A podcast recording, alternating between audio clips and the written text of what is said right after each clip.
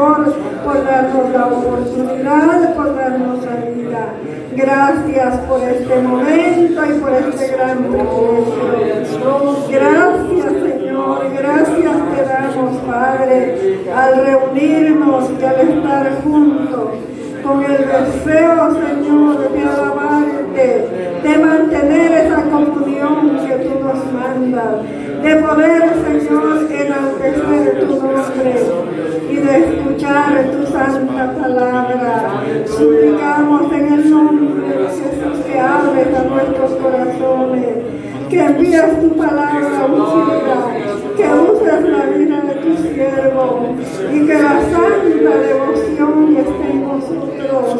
Padre, recibe nuestra gratitud y todo lo que hagamos, Señor, poniendo el culto a tus pies.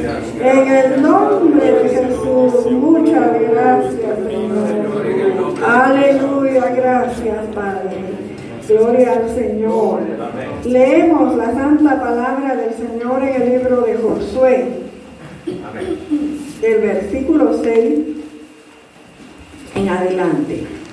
La palabra del Señor es viva, poderosa, Amén. eficaz.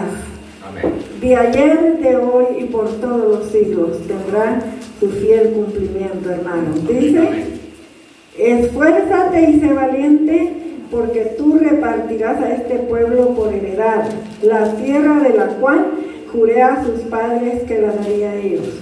Solamente esfuérzate y sé muy valiente para cuidar de hacer conforme a toda la ley que mi siervo Moisés te mandó. No te apartes de ella ni a diestra ni a siniestra, para que seas prosperado en todas las cosas que emprendas. Nunca se apartará de tu boca este libro de la ley, sino que de día y de noche meditarás en él para que guardes y hagas conforme a todo lo que en él está escrito, porque entonces harás prosperar tu camino y todo te saldrá bien. Aleluya. Que Dios nos ayude, hermano, para que nosotros podamos honrarle y guardar su palabra. Pueden sentarse y cantamos un himno de esperanza porque todos estamos esperando la venida del Señor. Un día Volverá y pudiera hacer este día, hermanos. Gloria a Dios.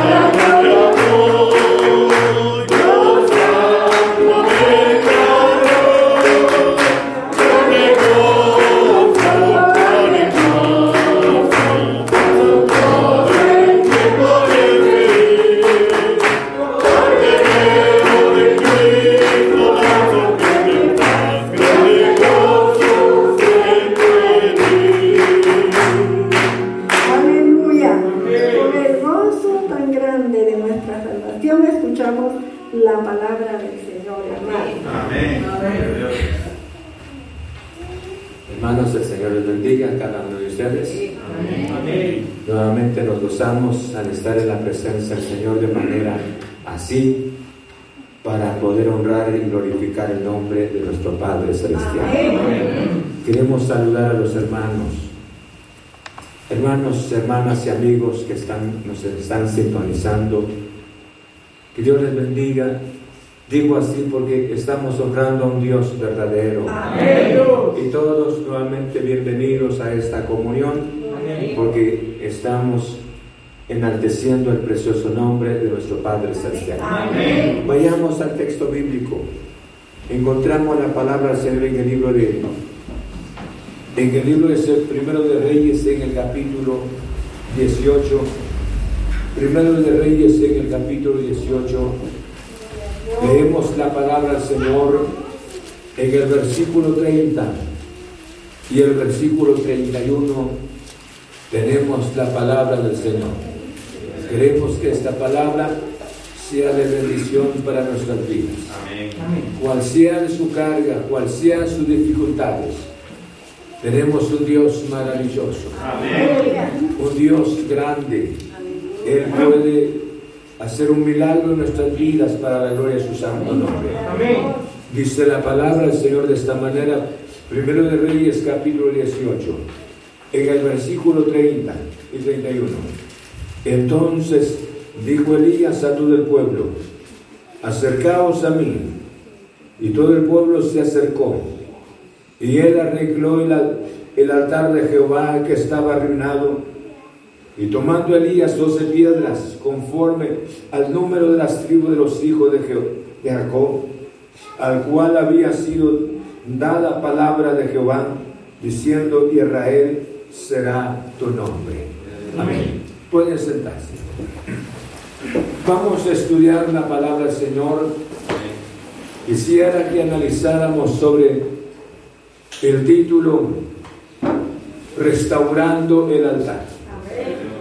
La restauración del altar era de suma importancia, porque en muchos años el pueblo de Israel había caído en la, en la apostasía el pueblo se había, se había alejado de Dios y por esa razón era la adoración que estaban efectuando los otros en cuanto a Baal. Y Elías era la única persona, el único siervo de Dios, que tenía que manifestarle a la nación de que hay un Dios verdadero, de un Dios que se indigna contra el pecado, un Dios que ama al pecador y que quiere restaurar la vida de cada persona. Tenía que manifestarles a ellos mediante hechos reales. Ustedes conocen lo que dice la palabra del Señor. ¿Cómo se puede restaurar el altar? Hablemos en primer lugar sobre la restauración del altar y luego vamos a analizar sobre, sobre la importancia, no solamente la restauración del altar, sino que también pensemos la manera de, de reiniciar nuevamente una fe verdadera ante la nación. Y yo creo que nosotros tenemos que pensar el Señor viene pronto. Y nosotros tenemos que pensar que nuestro altar, el altar de ellos eran las doce piedras. O sea, se formaba mediante doce piedras. Pero el altar era un lugar tan importante, donde ellos presentaban los sacrificios, donde ellos adoraban al Señor. Eso era el lugar de la comunión de la relación con nuestro Padre Celestial. Y sin embargo los años habían transcurrido, escuchen esto. El altar estaba totalmente destruido. El altar no solamente destruido, sino abandonado. No habían adoradores. De esa manera se desintegró el altar. No cabe duda que ese altar, durante los años que habían, eh, habían transcurrido, creció tanto monte sobre el altar, y no solamente, sino la presencia de la lluvia. El tiempo destruyó totalmente el altar. Y había necesidad de una restauración. Y me llama la atención. Elías restauró el altar. No tenía la intención de introducir, hermanos, un nuevo culto, sino de hacer revivir la fe y el culto del Dios de, de, los, de sus padres. Él no tuvo ninguna intención de hacer algo, pensemos, aquí iniciamos, este es lo nuevo, sino había que restaurar lo que se había perdido. Y yo creo que la restauración de lo que se había perdido era de suma importancia. Y cuando la restaurar el altar, escuchen esto, antes que el altar del Señor fuese restaurado, no había culto. No había absolutamente ninguna adoración en el pueblo de Israel. Y el pueblo de Israel estaba, escuchen esto, no solamente bajo la apostasía, sino estaban también bajo el abandono de Dios. Porque en este caso, hermanos, el pueblo de Israel estaba sufriendo una crisis tan grande que era la sequía. Entonces, cuando nosotros, escuchen, el altar aquí no estoy hablando de un altar físicamente. Estoy hablando de nuestra relación. En dónde se encuentra Dios con el pecador arrepentido. Si no es en el corazón. Ahí es en el corazón. La Biblia dice de esta manera. Dame, hijo mío, tu corazón. Cuando el altar se restaura, inicia la adoración Inicia la manifestación de la presencia del Señor. Inicia la restauración de una vida, hermanos. cuando el altar se restaura, inicia en ese sentido, hermanos, se va la pereza espiritual, se va la indolencia, se va la indiferencia de los corazones, porque este es un altar donde va a estar la gloriosa presencia de nuestro Padre Celestial. Amén. Están conmigo en la palabra. Amén. Y por esa razón, dice la Biblia entonces, dijo Elías a todo el pueblo, acercaos a mí. Elías, hermanos, tenía que revivir el pasado, recordar ese pasado con una experiencia maravillosa, donde Dios se había manifestado a Abraham, se había manifestado a Jacob y a Isaac.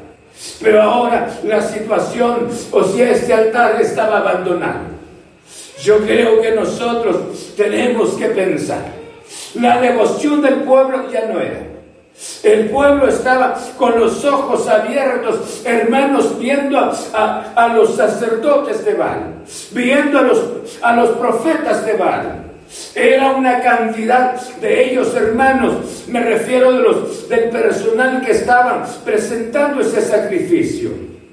Y todos estaban viendo. Y Elías era la única persona. Y ellos eran más de 900 personas por ese lado, presentando el sacrificio. ¿Qué haría usted que escuche esto? Solamente usted como una, como una persona sincera, como un hombre sincero, como una mujer sincera. Pensemos en, en un mundo que vivimos de tanta oscuridad Muchas veces nosotros rápidamente, hermanos, transamos con el mundo, transamos con la indolencia. Pero Elías se paró, Elías se paró para enaltecer el precioso nombre de nuestro Padre Celestial. Y para mí es de suma importancia. Elías no dijo las palabras, hagamos un nuevo culto. Sino Elías en ese sentido restauró el altar. Por eso dice la palabra del Señor. Entonces dijo Elías a todo el pueblo, acercaos a mí. O sea, ustedes ya se dieron cuenta cómo estaban ellos allá, cómo presentaron el sacrificio, cómo terminaron ellos y no, y no pudieron agradar al Señor. No bajó fuego del cielo. Pero ahora yo les invito, vengan, acérquense a mí. Hermanos, escuchen, cuando nuestro corazón se endurece, se, se torna nuestro corazón indolente. Yo creo que si nuestro corazón se vuelve totalmente indiferente, Nosotros tenemos que pensar en esta ocasión ¿Cómo ha estado nuestro altar delante de la presencia del Señor? ¿Cómo ha estado nuestro corazón durante todo este periodo? Que físicamente no nos habíamos visto. Como todo esto, hermanos, no ha habido ninguna relación físicamente. ¿Cuántos el amor de, de muchos ya se enfrió? ¿Cuántos ya no son las mismas personas? Porque sobre el altar ya no está el, fuego de la presencia del Señor, no está la devoción de nuestro glorioso Padre Celestial. Qué triste cuando nosotros perdemos nuestra devoción por el Señor. Pudiese ser que nosotros andamos este libro santo, pero nuestro corazón está fuera de la gloriosa palabra de nuestro Padre Celestial.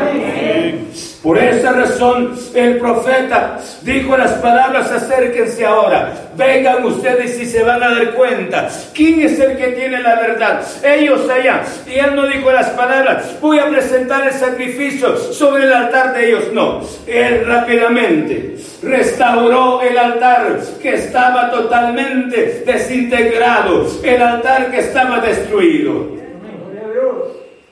¿Cómo está el altar de nosotros?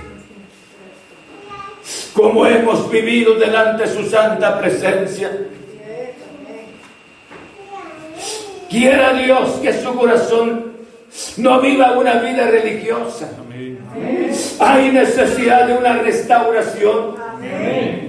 Hay necesidad de pensar que el Dios de los cielos quiere nuestro corazón él nos ama físicamente, Él nos ama de manera integral, pero Él quiere nuestro corazón. ¿Cuántas murmuraciones, cuántas murmuraciones entran y nos, nos volvemos indiferentes? ¿En dónde está el fuego de la presencia del Señor? ¿Será que todavía está en nuestro corazón? O pueda que ya Pueda que el altar esté totalmente desintegrado. ¿Cómo hemos vivido durante todo este tiempo? ¿Sabe? Porque eh, Elías, hermanos, porque había, había una piedra allá y otra piedra en otro lado y otra piedra no dijo, aquí voy a presentar el, sacrificio. Sino Elías fue a traer esa piedra y fue a traer la otra y trajo doce piedras y las unificó. En todo este tiempo, escuchen, como no nos vimos físicamente, saber si Él es hermano todavía, saber si el pastor sigue siendo el mismo hermano. Nos volvemos hermanos, prácticamente el amor de Dios se ha muerto en muchos corazones y nos hemos estado tornando, si fuese posible, indolentes. Cuando Elías unificó las piedras, eso significa la unidad de las doce tribus del pueblo de Israel. Y eso representa la unidad de nosotros como pueblo del Señor. Nunca podríamos nosotros, escuchen bien, nunca podríamos adorar el precioso nombre del Señor si no estamos unidos a Cristo, si no estamos unidos a los fieles que aman a Jesús. No estaríamos unidos. Que no nos engañe Satanás.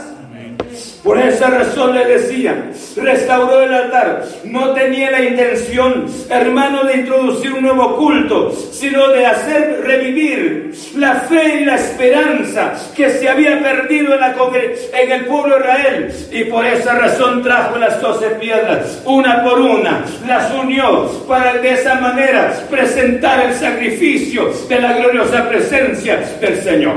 Amén si nosotros no nos unimos en nuestro sentir en el Señor. Haya pues en vosotros este sentir que hubo en Cristo Jesús.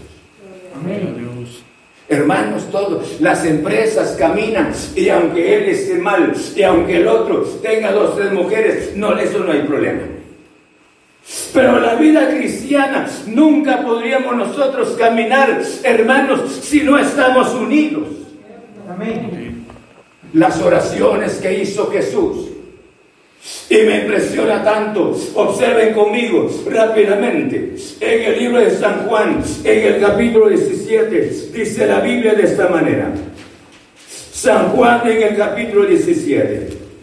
Están conmigo en la palabra. Dice la Biblia. Vean conmigo en el verso 21, 17, 21. Para que todos, dice Jesús. Y esto fue la oración de Jesús. Y dijo las palabras en el verso 21. Para que todos sean uno, como tú, oh Padre, en mí y yo en ti. Que también ellos sean uno en nosotros. Para que el mundo crea que tú me enviaste. O sea, no se puede vivir, escuchen bien, dispersos y Elías sabía perfectamente y trajo esta piedra, la unificó y trajo la otra. Así llegaron las doce piedras, las unió y eso representa la unidad. ¿Por qué razón? Porque el pueblo real estaba esparcido. Y alguien pudiera decir en dónde estaban. Las dos tribus y medias se quedaron en el otro lado. Y ellos habían tenido serios problemas dentro de ellos, serias aflicciones dentro de ellos. Y el propósito de Dios, mediante Elías, que las doce tribus volviesen a la unificación. Y eso es lo que Dios quiere con nosotros como pueblo de Él. Y fíjense, no es una petición de este servidor, sino lo que dice la Biblia. Por eso dice en el verso, en el verso 21, para que todos sean uno, como tú, oh Padre, en mí y yo en ti que también ellos sean uno en nosotros, para que el mundo crea que tú me enviaste. Amén. Y esto no solamente. Y dice en el verso 21, la gloria que me diste, yo les he dado para que sean uno, así como nosotros somos uno. Es que no se puede vivir. Yo no, Jesús dijo las palabras, mis ovejas me oyen. Y yo las conozco si yo estoy en el cuerpo de Cristo, escuchen bien, no vengo a hacer mi propia voluntad. Si ya fui redimido por la sangre de Cristo, estoy bajo las sombras de un verdadero pastor que es Cristo Jesús. Y yo no debo de perder la visión y no vengo, hermanos, a dar órdenes. De esta manera se hace, de esta manera se hace. No, entonces no quiero perder mi tiempo. Quiero mantener esa relación. Por esa razón le decía, si las, si las piedras, escuchen, si estas piedras no estuviesen unidas como para el altar, para presentar el sacrificio, Elías no hubiese presentado el sacrificio, ni fuego habría descendido sobre el altar. Nosotros nos impresionamos ahora.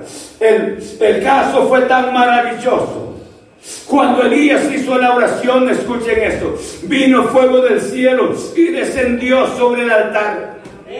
Dios es el Dios mismo, escuchen bien. El Dios es el mismo Dios. Él no ha cambiado absolutamente nada. Pero nosotros pensemos en esta noche, ¿será que somos las mismas personas? Él quiere derramar el fuego de su presencia en nuestro corazón para que nosotros podamos conocer verdaderamente quién es el Señor. Y Jesús dijo las palabras, en esto se van a dar cuenta, se va a dar cuenta el mundo, que ellos están unidos. ¿Cuál es la razón que nos permite estar acá? Por Jesús. Amén.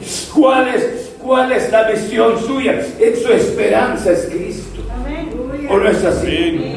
Los que son salvos cada día le dan gracias a Dios, Señor, gracias por esta salvación. Entonces, yo creo que hay necesidad de pensar esta noche. Queremos que Dios derrame su presencia en nuestro corazón. Los que todavía tienen conciencia de la presencia gloriosa del Señor. Tenemos que pensar en la unidad. Tenemos que pensar en la unidad. Que no ha pasado entonces. Que no ha pasado en las vidas. Que no ha pasado en, los, en las mentes. Pero gracias a Dios que nos permite el momento para que nosotros podamos corregir nuestras vidas delante de su santa presencia. Y un día escribe Pablo mediante el Espíritu Santo a la iglesia de Corintios. Y les dijo estas palabras, os ruego pues, hermanos, por el nombre de nuestro Señor Jesucristo, que habléis todos una misma cosa. Y que no haya entre vosotros divisiones, sino que estéis perfectamente unidos en una misma mente y un mismo parecer. Amén.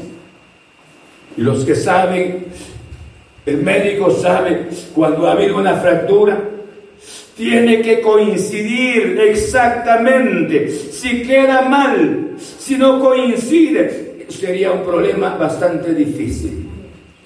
La fractura tiene que quedar perfectamente bien. Y sin ningún movimiento de los ya donde haya ah, recibido la persona el accidente. Y eso es lo que hace mención la palabra, que estemos unidos en un mismo sentir. Pero si en nuestro altar está descompuesto, ¿cómo va a descender Dios el fuego del cielo para derramar su presencia en nuestro corazón? Hay envidia muchas veces en nosotros. Hay odio en el corazón del pastor. Hay en, nuestro, en nuestra manera, hay orgullo en nosotros. ¿Por qué razón? Porque el altar está descompuesto, no hay fuego sobre el altar. Necesitamos que el Dios de los cielos derrame el fuego de su santa presencia, pero que nosotros tenemos que creer que todos hemos sido redimidos por la sangre preciosa de Cristo Jesús. ¿O no es así? Dice la Biblia, de esta manera la palabra yo creo que debe de ser una bendición para nosotros. Veamos Romanos capítulo 12, en el verso 4. 12 capítulo, capítulo 12, en el verso 4 y 5 dice la palabra del Señor de esta manera. Porque de la manera que un cuerpo tenemos muchos miembros, pero no todos los miembros tienen la misma función. Así, no, así nosotros, siendo muchos, somos un cuerpo en Cristo y todos miembros los unos de los otros. Aleluya. Y esto está hablando de la unidad. Pero mire pues, yo estaba pensando con relación a la unidad. ¿Qué tal sería si usted ha acostado cuando repentinamente un pie inicia a moverse? Y usted bien dormido, voy a ir a caminar, voy a pasear. Yo creo que sería incoherente, anormal. Sería, a nadie le funciona un cuerpo porque tenemos un cerebro y el cerebro, hermanos, el que dirige todos nuestros miembros. Y nuestros miembros trabajan automáticamente por nuestros cerebros. Bendito sea Dios. Dios ha hecho un cuerpo prácticamente, ha hecho nuestro cuerpo prácticamente perfecto. ¿O no es así? Se mueve cada miembro, pero todo por el cerebro. Tiene movimiento, bendito sea Dios. Descansa la persona, descansa todo su cuerpo. Pero sería incoherente si un miembro del cuerpo, o por ejemplo, esté bien dormido y la boca diga, es que tengo hambre, voy a comer, y ahí moviéndose la boca como la boca de los chiquitos. ¿Verdad que no? Entonces, la Biblia hace mención con relación a la vida de los hijos del Señor, porque todos somos parte del cuerpo de nuestro glorioso Salvador Jesucristo. Y esto es muy importante. Y yo debo de reconocer lo que Dios ha hecho en una vida y lo que Dios ha hecho en otra vida y lo que Dios ha hecho en mi vida para la gloria de su santo nombre. Pero necesitamos, en otras palabras, restaurar nuestra relación con nuestro Padre Celestial. Estamos en los últimos momentos. Jesús puede aparecer intempestivamente, ¿o no es así? La trompeta puede sonar, pero yo no puedo ir. A la, me refiero a la presencia del Señor, porque si nací en una familia cristiana y en esa familia nunca bebí, nunca hermanos, nunca me emborraché y nunca bailé y nunca hice estas cosas, me creo prácticamente ya sentado cerca del Señor. Y yo creo que Dios le dijo, hermanos, Dios no le dijo nunca a Saqueo su condición. Pero el Espíritu Santo toca el corazón de la persona. El Espíritu Santo ha movido nuestras vidas para la gloria de su santo nombre. Y esto es un privilegio tan importante, estar en la presencia de nuestro Señor Jesucristo. Entonces, yo creo que lo importante en este caso, Jesús, por eso dice la Biblia, porque de tal manera amó Dios al mundo, una persona que no haya realizado una relación personal con Jesús, es importante que conozca a nuestro glorioso Salvador Jesucristo. Uno de los hermanos daba un testimonio tan importante. Me impactó su testimonio. Y él decía, mi padre, mi madre tuvo una experiencia tan maravillosa con la obra del Espíritu Santo. Un día. Y el otro día mi padre, una experiencia maravillosa. Nos habló del año 1933, imagínense. Una experiencia tan maravillosa. Y yo nací dentro de ese matrimonio, mamé las experiencias por las manifestaciones de la obra del Espíritu Santo. Yo me conocí quién era el, Señor, decía. Pero llegó un momento, a pesar de mis experiencias, haber nacido con padres ungidos con el Espíritu Santo. Pero sin embargo un pastor me dijo, es necesario que tengas que tomar una decisión para encontrarte con Jesús. Yo me quedé, dijo, pensativo. Y él dijo las palabras, juzguen ustedes teológicamente como el hombre era teólogo, juzguen ustedes teológicamente si era real. Yo creo que el pastor tenía, tenía la razón para, me dijo las palabras, que tuviese un compromiso con Jesús. Y yo creo que esos hombres santos sabían. Aunque haber nacido de una madre con la unción del Espíritu, un padre de igual manera, pero había necesidad de una relación con Cristo Jesús. Y yo les hablo a todos los que están acá. Piensen cuántos pudiese ser que no hayan conocido al Señor. Puede ser de que estén siguiendo a papá, estén siguiendo a mamá, pero sin ninguna relación, sin ninguna experiencia con Jesús. Y yo creo que esa, experiencia es de suma importancia. ¿Cómo puedo valorar lo que Dios hizo por mí en la cruz del Calvario? ¿Cómo me puedo estremecer, llorar de gratitud y decirle gracias porque me salvaste? Porque esto es una experiencia real. Y por eso les hablo esta noche. Puede que sea un último sermón. Jesús viene pronto.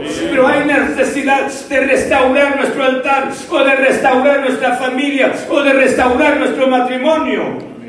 Hay necesidad de restaurarlo para la gloria del nombre del Señor. Jesús viene pronto.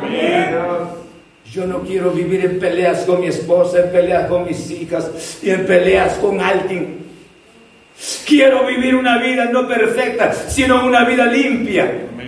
Delante de la gloriosa presencia del Señor. Repentinamente la iglesia, hermano, se va de esta tierra y nuestro altar descompuesto, nuestro hogar desintegrado, nuestro, nuestra familia desintegrada y nosotros, hermanos. Creo que no, nos gustaría si han habido pérdidas en esta vida. Pero de entrar, que no entrar en la presencia del Señor sería una de las grandes pérdidas que no tendría, hermanos, una explicación. Esta noche Dios nos está hablando. Entonces, por esa razón, dice la Biblia de esta manera en el verso 32, 31. Y tomando Elías doce piedras conforme al número de las tribus de los hijos de Jacob, al cual había sido dada palabra de Jehová diciendo, Israel será tu nombre. Y había necesidad ahora restaurar ese altar para que el fuego de Dios cayera sobre el altar. no era un fuego extraño, no era fuego de los hombres. Se recordarán ustedes lo que pasó con los dos hijos del sacerdote Lee. Y ellos, estos dos varones, eran los sacerdotes. Habían visto el ministerio, escuchen bien, habían visto el ministerio de papá, que era Aarón. Y sin embargo, el caso cambió. Y ellos ya no fueron al altar donde se mantenía el fuego de Dios. Y se cree que ellos estaban totalmente afanados, embelesados del ambiente en que vivían. Tomaron el fuego y fueron a encender el fuego, el altar de Dios, con el fuego extraño. Y ellos cayeron muertos ante la presencia del Señor. Amén. Yo quiero que mi altar sea restaurado. Amén. Yo quiero que en mi corazón esté Jesús. Amén. Están conmigo en la palabra. Yo quiero, no, qué cosas habrá, nos pasaron durante todo este tiempo. Pero esta noche es un llamado de Dios para nosotros. Dios quiere restaurar su vida. Dios quiere restaurar nuestras vidas. Dios quiere que restauremos nuestra relación con Él. Algo pasó para que vivamos totalmente indiferentes, indolentes, hasta deprimidos. Algo ha pasado desobedientes, hermanos, totalmente. Nosotros somos así, pero sin embargo, cuando oímos la palabra, algo ha pasado, lo que ha venido de nuestro altar está desintegrado. Queremos el fuego de la presencia gloriosa del Señor sobre el altar. Pero hay necesidad de ordenar antes el altar. Hay necesidad de corregir y decirle al Señor, te ruego que me perdones, glorioso Señor. Quiero que me limpies en tu santo nombre. Hoy que todavía clamo, hay oportunidad de clamar por perdón. Hoy este es el momento que yo puedo decirte, Señor, aquí estoy delante de tu presencia. Mi carácter ha cambiado bastante. Mi carácter no se ha santificado, sino mi vida, se, mi mente se ha corrompido. Mi manera de ser ha sido totalmente diferente, como ya no era como antes. Pero qué mejor sería esta noche. Elías hizo algo tan importante y no solo para que el pueblo se percatara que él no, no había ni una artimaña en lo que estaba haciendo. Y se les pidió que hiciera una zanja alrededor del sacrificio. Y luego les dijo, traigan agua. Llenen, empapen el sacrificio de pura agua. Y saben ustedes que donde el fuego, donde la lluvia haya habido, usted quiera prender algo, jamás se va, jamás va a agarrar fuego. Jamás agarraría fuego. Y Elías, eso era su caso. Hermanos, pero el fuego no era un fuego terrenal. Era el fuego divino que el pueblo de Israel había olvidado. Y ahora la restauración del culto. Vino el fuego de Dios y descendió sobre el altar. Porque Elías hizo una oración tan sencilla. Hermanos, el hombre ni se ubicó de rodillas, pero su relación con su Dios. Amén. Permitió ahora el fuego se ha derramado sobre el altar y el sacrificio empezó a ser consumido por el fuego divino. Queremos que el fuego de Dios quite las impurezas de nuestro corazón. Somos los hijos del Señor. Hermana, usted es la hija del Señor. Pero es interesante que cada uno de nosotros pueda pensar en esta ocasión cómo está mi altar, cómo está mi relación con Dios. ¿Cómo he estado viviendo con el Señor? ¿Me acuerdo de la meditación o me acuerdo todavía de la oración? Puede que ya no haya oración en los corazones, puede que ya no haya meditación de la palabra en nuestras vidas, puede que ya nos tornamos totalmente indiferentes. Pero esta noche Gracias a Dios que todavía está la oportunidad de pedirle perdón al Señor. Puede que esta noche aparezca nuestro Jesús. Aleluya. Qué bendición sería oír las palabras. Ven buen siervo. En lo poco fuiste fiel. Sobre mucho te pondré. Entra en el gozo de tu Señor. ¿Cuántos quieren oír estas palabras? Pero hay necesidad de arreglar el altar. Y solo arreglando el altar inicia a cambiar las cosas. Que muchas veces el casado dice, es que mi esposa no cambia. Y la casada dice, es que mi marido no cambia. Y yo creo que lo que ha pasado es que hemos dejado al Señor. Cuando hemos estado discutiendo, al estar la presencia del Señor en nosotros, no tendríamos el carácter de discutir. No podríamos nosotros actuar mal por su misma presencia en nosotros, pero el fuego cayó del cielo. Y todo el mundo estaba tan impresionado por la presencia del fuego de lo alto. Y yo les digo esta noche, nosotros necesitamos el fuego de la presencia de Cristo en nuestro corazón. Que venga a restaurar nuestras vidas en el nombre de Cristo. Pero para restaurar nuestras vidas hay necesidad de corregir algo de nosotros. Hay necesidad de sacar aquella cosa que me esté, me esté estorbando aquella cosa que no ha sido de una bendición para mi vida. Pueda que sea la codicia, pueda que sea la avaricia, pueda que sea la envidia, pueda que sea la jactancia, pueda que sea, hermanos, cualquier tipo de pecado, el orgullo que esté en nuestro corazón. No, es que yo estoy bien como estoy, estoy bien como estoy. Pero el altar está desintegrado. ¿Cuándo se gozó, escuche bien, cuándo se gozó la última vez de la presencia gloriosa del Señor? Cuando se quebrantó su corazón tan especial, su vida, su alma sollozando ante su santa presencia y se recordará que no ha habido. El tiempo ha transcurrido y dele gracias a Dios que Dios le permite esta noche estar acá.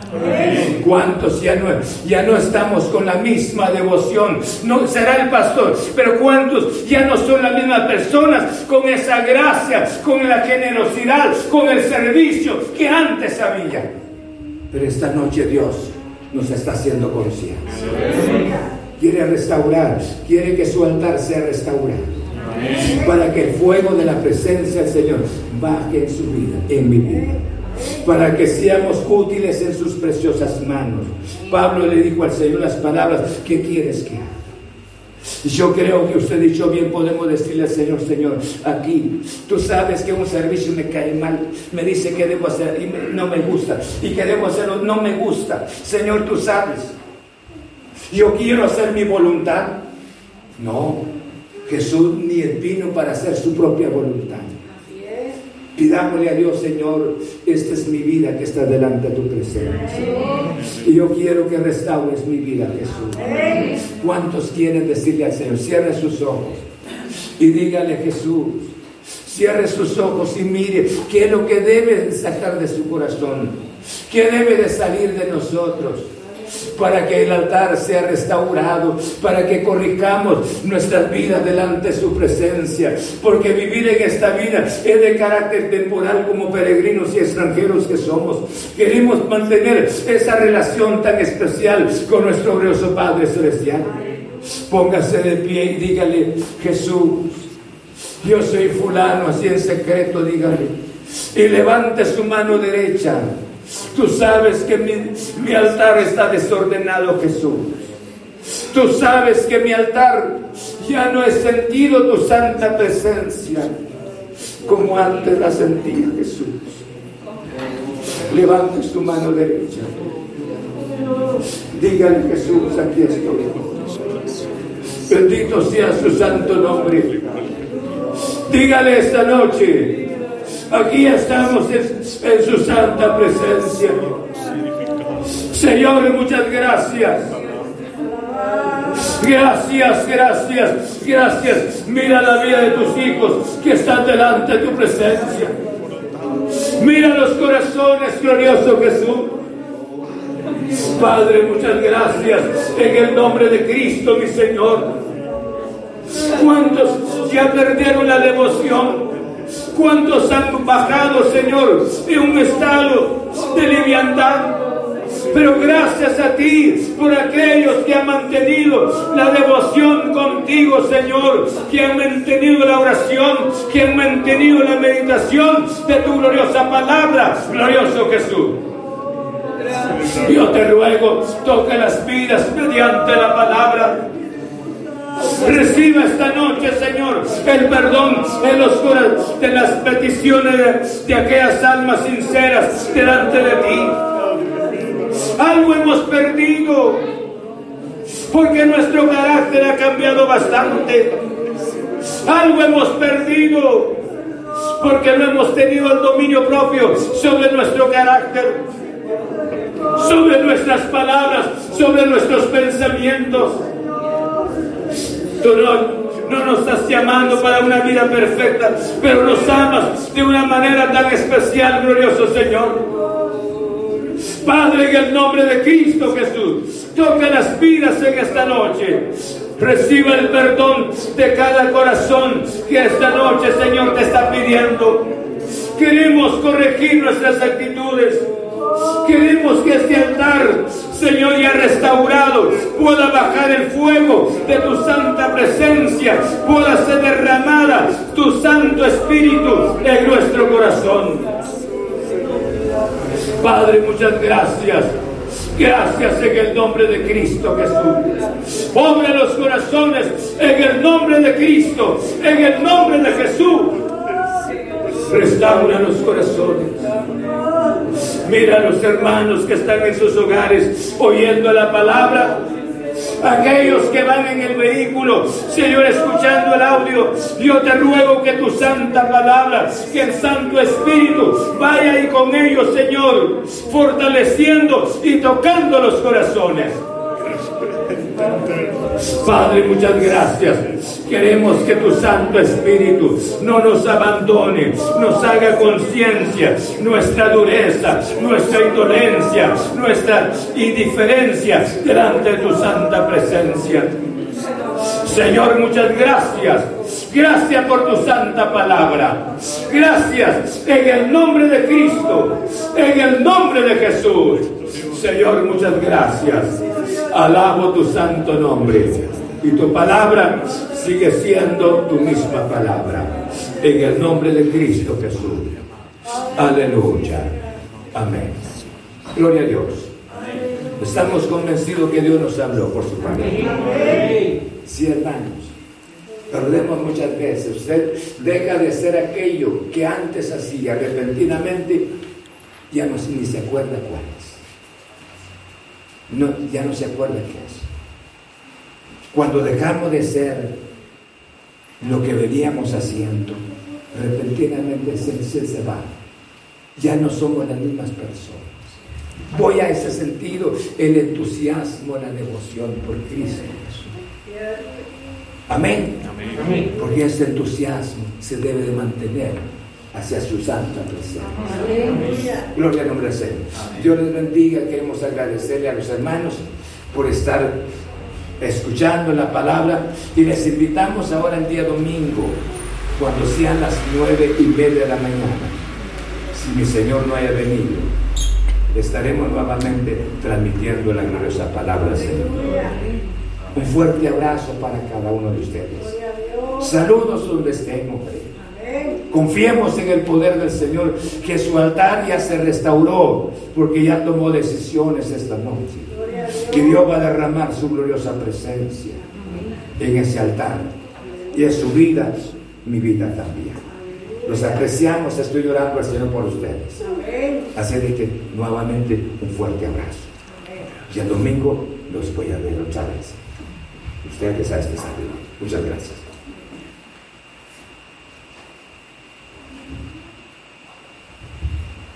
Gloria a Cristo Jesús.